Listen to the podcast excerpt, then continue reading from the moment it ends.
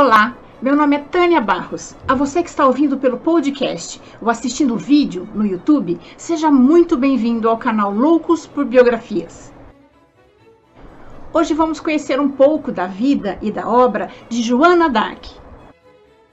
Ela foi a heroína francesa na Guerra dos Cem Anos, travada entre a Inglaterra e a França foi queimada viva como herege e beatificada em 1920. Hoje, ela é a santa padroeira da França.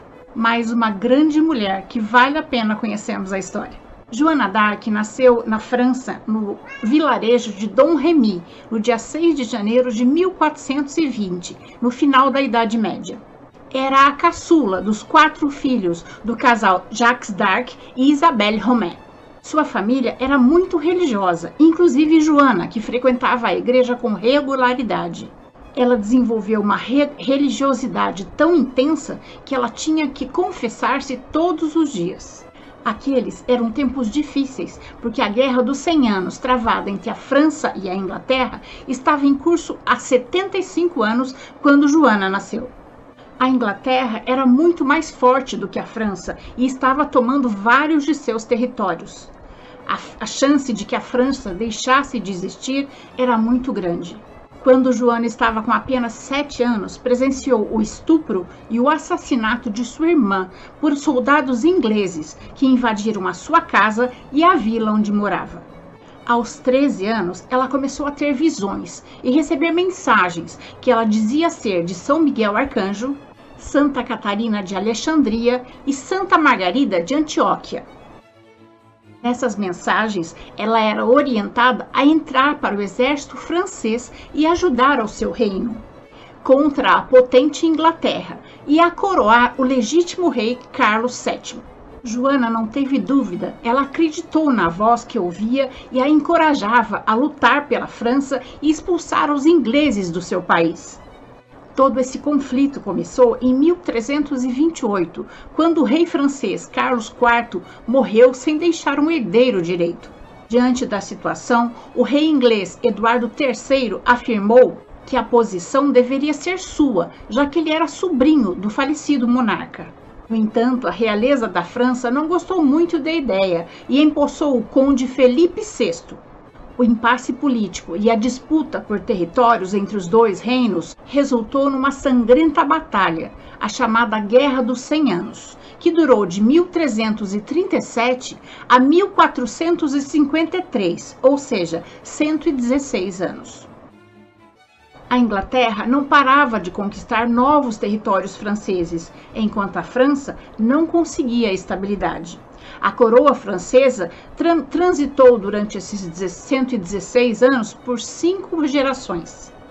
Carlos IV, Felipe VI, Carlos V e Carlos VI. Em 1420, os reis Henrique V da Inglaterra e, Henrique, e Carlos VI da França assinaram o Tratado de Troyes, declarando que após a morte de Carlos VI, a coroa da França não iria para o seu filho e legítimo herdeiro, Carlos VII, e sim pertenceria à Inglaterra. Acredita-se que Carlos VI, após tantos anos de guerra, já não estava mais em seu juízo perfeito. Mas enfim, os dois reis morreram e Henrique VI, filho de Henrique V, é considerado o novo rei dos dois países. Só que ele tinha poucos meses de vida e Carlos VII, o legítimo Delfim da França, não estava a fim de entregar o seu reino a um bebê. Assim, os ingleses invadiram a França e ocuparam Compiègne, Remy e Paris. Carlos VII fugiu para Chinon, mas ele desejava ir para Reims, onde, por tradição, os soberanos franceses eram coroados. Mas, com os ingleses dominando a região, isso se tornava impossível. Até que surgiu Joana d'Arc, além de se intitular a donzela de Lorraine, tinha uma determinação inabalável e dizia que estava numa missão divina para libertar a França dos ingleses. Antes de partir para visitar o rei Carlos VII, Joana d'Arc cortou seus cabelos bem curtos e vestiu-se como um homem.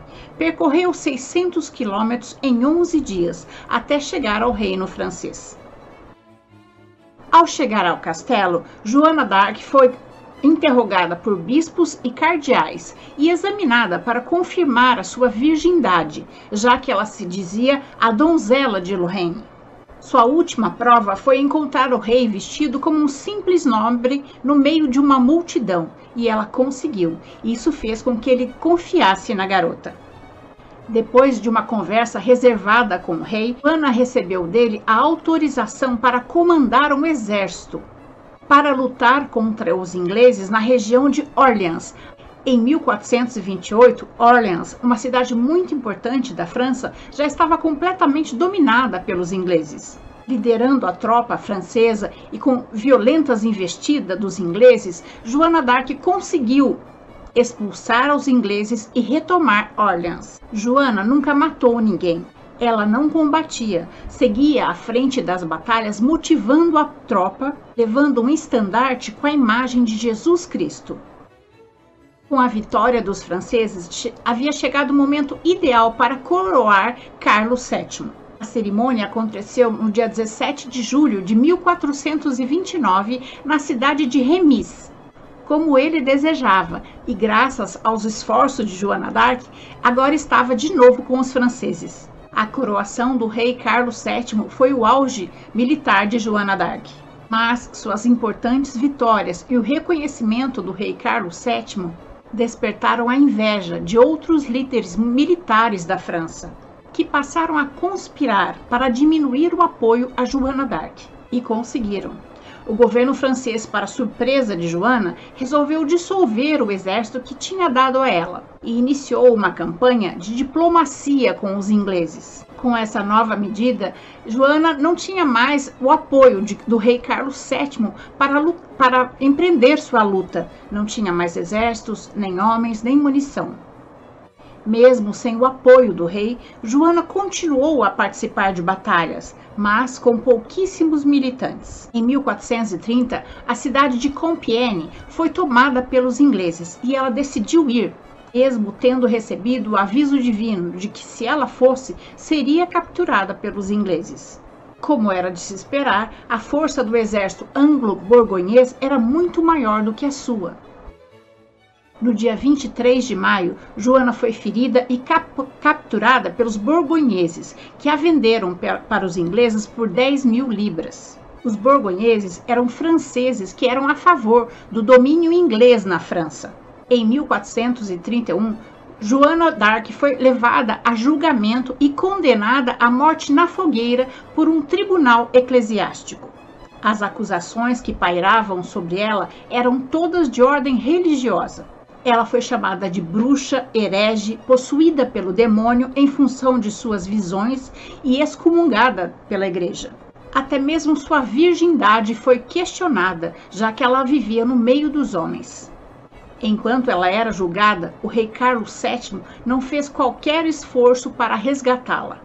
Em 30 de maio de 1431, Joana d'Arc foi levada para a fogueira enquanto o fogo se espalhava pelo seu corpo e a plateia a chamava de bruxa, mentirosa e até de prostituta, Joana d'Arc nenhuma vez clamou por sua vida.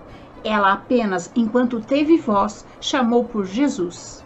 Apesar de ter morrido excomungada pela igreja como herege e bruxa, a sua história foi revisada nos séculos seguintes.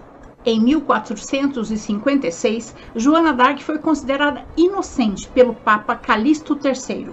Em 1909, 500 anos após a sua morte, a Igreja Católica autorizou a beatificação de Joana. Em 1920, ela foi canonizada pelo Papa Bento XV. Hoje, Joana d'Arc é a santa padroeira da França e está também sincretizada em religiões afro-brasileiras, como a Orixá Obá. Sua figura forte e polêmica foi bastante adaptada em músicas, livros, filmes e até em jogos de videogame. Na literatura brasileira, o escritor Érico Veríssimo escreveu uma biografia romanceada sobre a vida de Joana d'Arc. Essa é a nossa história de hoje. Eu espero ter contribuído para que seu dia tenha momentos muito agradáveis. Se você gostou, deixe seu joinha, conheça as outras histórias do canal e se inscreva para conhecer as próximas histórias também. O canal Loucos por Biografias traz novas histórias toda semana, em áudios nos podcasts e em vídeos no YouTube. Clique no sininho para ser avisado da próxima história. Até mais!